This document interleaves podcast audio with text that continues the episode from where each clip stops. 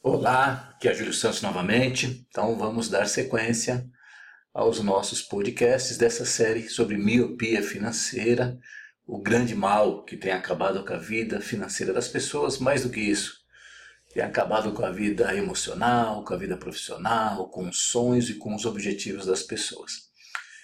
É, eu acredito que se você assistiu os dos dois episódios anteriores, você refletiu bastante sobre tudo aquilo que foi falado. Já recebi aqui mensagens de algumas pessoas. Eu digo que a educação financeira ela transforma de maneira mais fácil pelo lado mais duro. Essa é a verdade. Aquele lado ameno, né? Da, ah, eu vou sonhar, eu sou otimista. Você pode até ter sucesso, mas eu acho que é muito mais difícil. Isso é uma experiência de 10 anos de mercado e a experiência minha na minha vida pessoal. Sem sacrifício você não progride financeiramente, você não progride em nada. Então vimos lá, a pessoa vai no banco, se afunda, vai na PNL, vai no marketing multinível, compra bilhete da loteria sorteado, é, e assim por diante. E a pessoa fica, fica, fica correndo atrás do dinheiro. Eu vou falar de um próximo item aqui, que é, vou falar bem rapidamente, mas ele também acontece, você há de concordar comigo. Eu não quero polemizar, não quero estender a discussão. Mas a pessoa, depois que ela foi no banco, foi no marketing multinível, foi no PNL, aí ela vai o quê? Ela vai apelar para a espiritualidade. Então ela vai para as igrejas em especial. Você sabe que o Brasil hoje ele goza aí do, do título de um país cristão, um país evangélico. E a nossa cultura, né, um país católico, tem toda uma questão aí da espiritualidade. E outras religiões também. Quando eu falo espiritualidade, é você às vezes apelar para a crendice mesmo. Tem uma rede social que eu assino aqui chamada Pinterest. E volte e meia lá você vê várias postagens. Banho de sete dias para você atrair prosperidade, né? É, usa sete, e aí vai. Umas coisas mais. Mas tem gente que acredita nisso e é a espiritualidade. Eu digo o seguinte: eu tenho minha espiritualidade, eu tenho minha religião, eu acredito em Deus, eu sei que a espiritualidade impacta na sua vida material, mas a espiritualidade não resolve seus problemas financeiros. É isso que eu quero te dizer. E aí a pessoa vai para as igrejas e ela doa até as calças, começa a dar, começa a dar. Como tive uma cliente que me falou, devendo dinheiro para tudo quanto é lado. Começamos a fazer um, um mapeamento, depois de duas ou três conversas, falou que ela era de uma determinada igreja e ela vivia fazendo doações. Mesmo endividada, ela estava lá fazendo doações, não tem sentido. E aí, quando nós fizemos uma organização financeira, ela entendeu que não estava certo. Ela começou a falar, puxa, não tem muito sentido. Né? Tem pessoas que prosperam, tem, aliás, né, a palavra de Deus, a parte espiritual, estou falando aqui mais do mundo cristão evangélico, você vai prosperar. Só que não com essa forma. Né? Eu não quero discutir aqui o tema prosperidade, porque de acordo com os nossos valores, nossas crenças, nosso nível de estudo, nossa formação espiritual e também a nossa necessidade financeira, o meu verbete de prosperidade ele pode ser diferente do seu. Né? Então existem muitas nuances que vão impactar a sua concepção de prosperidade. Então é um tema bastante delicado. Eu não quero entrar nessa seara. Porém, a maioria das pessoas se frustra, vai ficar andando em círculos, né? e vai ficar se desiludindo é, e num local por excelência que é para melhorar a nossa vida, que é para melhorar a nossa motivação, mas você vai pelo objetivo errado. Né? Então, eu disse para você, eu creio na prosperidade espiritual, mas ela não é um fim na nossa vida. Ela não pode ser comprada. A nossa prosperidade ela não pode ser comprada. Então, ela é consequência de muitas coisas. Você concorda comigo? Mas as pessoas querem a solução e elas ficam indo para esses lugares. Há muitas críticas a igrejas evangélicas, especialmente para muitos líderes religiosos, mas nós precisamos olhar para as pessoas que buscam esse tipo de proposta de enriquecimento. É, há muitas pessoas leigas que acabam sendo enganadas, eu concordo com isso, mas há uma grande parcela de pessoas que vão lá é, de caso pensado. Ela ouviu a pessoa falar, porque a pessoa sabe que ela quer ouvir isso, então ela vai lá para buscar a prosperidade. Ou seja, os líderes falam o que muitos fiéis querem ouvir. Fique atento a isso. E aí nós queremos ouvir quando a gente deixamos o desespero bater. Quando nós temos, não temos a educação financeira. Quando nós ficamos dando murro em ponta de faca. Então agora sim, depois de alguns anos perdendo muito e muito, muito dinheiro, eu conheço pessoas que perderam muito dinheiro nessas ações. Experiências trágicas, algumas até anunciadas, porque ela sentia que não ia dar certo, mas ela fechou inclusive os olhos para o conselho dos mais experientes. Aí sim, ufa, agora ele vai, depois de vários tiros aleatórios, ou tiros a esmo, fruto dessa miopia financeira e até cegueira financeira, ele se lembra de procurar por um profissional de educação financeira. Vamos entender aqui não só o educador financeiro, mas o consultor, o coach ou o planejador financeiro. Ok? Existem várias definições para este profissional. Mas desde que não seja um charlatão, tudo bem? Porque eu sei que nesse meio também existe profissional desse tipo. Mas o nosso amigo, então, ele entra em contato com um profissional dessa área, e como eu recebo muito, e a frase mais comum que eu vejo logo de cara, um e-mail ou um WhatsApp, que é muito comum hoje, a pessoa me faz duas perguntas. Queria saber como funciona, e muito mais comum, ela nem, nem quer saber como funciona, ela quer saber quanto custa. Então veja só, ela quer saber quanto custa. Ela já torrou, torrou, torrou dinheiro para tudo quanto é lado. Já enriqueceu um monte de gente. Agora ela quer saber quanto custa porque ela está preocupada com o preço. Né? O consultor não tem a mínima ideia de quem seja as pessoas, mas ele quer saber quanto custa. Então, o profissional passa algumas informações, como eu faço, envio uma proposta séria para ele, eu falo, ah, eu faço assim, assado e tal, peço para ele algumas informações. Então eu digo que eu faço algo prático, real, sem misticismo, sem hipnose, sem lavagem cerebral. Né? E nós sabemos, eu te digo, a, a educação financeira ela tem uma probabilidade de acerto de 95%, porque ela é prática e ela é real. Enquanto os outros meios têm a probabilidade de acerto de 10 a 15%, a educação financeira tem a probabilidade de 95%. E quem que são esses 5%? 5% é o cara que não faz nada da educação financeira. O cara, você vai, senta com ele, mostra, ele continua errando. Né? Então isso não é meu exagero, não.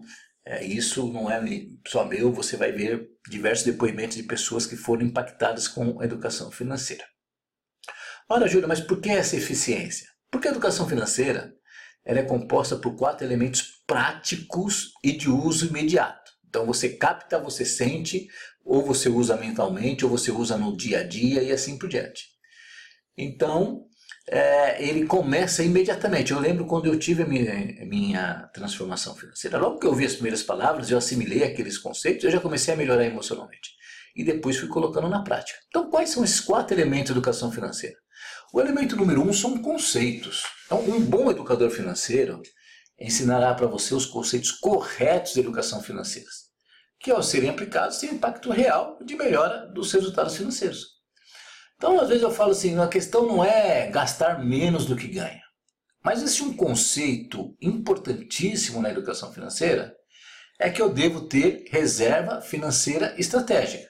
Então, esse conceito, eu estou te dando esse conceito aqui agora. Reserva financeira estratégica. Não é reserva de emergência. Dinheiro para emergência está também nessa reserva financeira estratégica. Mas a reserva financeira estratégica é também para você realizar o que você quer, para você se preparar para a aposentadoria, para você, é, sabe, investir num novo negócio, para você dar algumas guinadas na vida. Então a reserva estratégica financeira é um conceito essencial.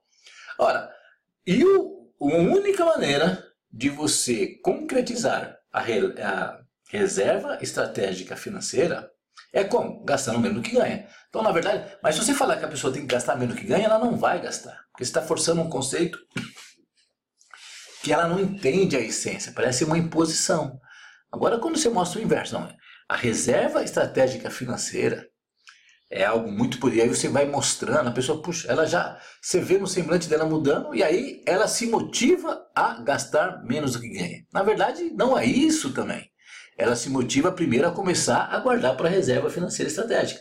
Quando ela faz isso, automaticamente, se eu pego no início do mês, tirei um dinheiro e guardei, sobrou menos do total que eu ganho, portanto eu vou viver com menos do que eu ganho. Esta é a lógica, certo? Então, a educação financeira ela exerce inclusive um papel motivacional na vida da pessoa, pois ela percebe que agora ela está no controle da sua vida financeira. Não é o inverso. Eu tenho que motivar a pessoa para ela fazer educação financeira. O próprio processo da educação financeira, ele é, ele te motiva em todos os sentidos, é o que eu tenho visto. É, vou contar um caso rápido aqui. Uma vez comecei uma consultoria numa empresa, eram três meses de consultoria. Eu fui na primeira sessão, o cara estava barbudo, desanimado, desanimado, triste, cheio de problema, um caos na vida dele. Você via na cara dele o problema. Bom, eu fui embora, depois de 30 dias eu não consegui ir na, na sessão. Quem foi foi minha sócia, Célia Bispo, e ela fez a consultoria com o rapaz. Ok, deu sequência, os próximos passos tal. Depois, mais 30 dias, eu voltei naquela empresa para fazer a consultoria financeira. E aí eu vi um rapaz sentado lá no hall me esperando, eu não reconhecia a pessoa. E aí ele sentou, eu sou fulano de tal. Falei, Nossa, a pessoa estava bonita, barbeada, motivada, sabe, corada, bem vestida. Mudou totalmente em 60 dias. Mudou totalmente. Né? Porque isso é real, mas sem falar isso, ó, olha aqui a situação. Você está vendo o que, que você fez? Está vendo as melecas que você fez? Está vendo como é que você errou? A pessoa, puxa vida, tão simples assim, eu não enxergava isso. Estava assim a um palmo do meu nariz e as pessoas não enxergam. Bom, além dos conceitos que são essenciais, um bom educador financeiro, ele dá informação.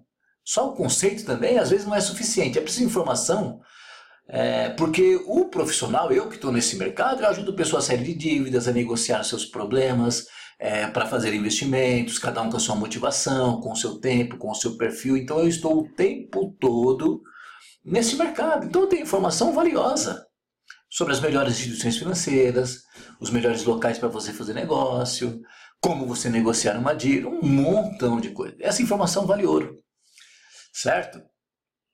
Então ele leva o cliente, esse profissional leva ao cliente informações práticas de como não ser enganado pelas instituições, como negociar seus compromissos financeiros, como investir. Esses dias eu fiz a consultoria com o empresário também, falei, ah, vai, vai nesse banco aqui. Ele me mandou um áudio, falei, nossa Júlio, não acredito que você mandou para esse lugar, que coisa maravilhosa, que opção maravilhosa. Só que eu dei todo o roteiro para ele e é uma coisa diferente, ok? É um espaço diferente. Então só aquilo valeu, eu lembro que essa consultoria foi 5 mil reais. Cara, ficou ridículo, ridículo, só por essa informação dele ter e ter resolvido os problemas dele. E na própria instituição dele, eu dei uma informação para ele que ele falou: não, não vai dar certo, Júlio, não vai dar certo. Eu falei: faz desse jeito. Foi lá e deu certo.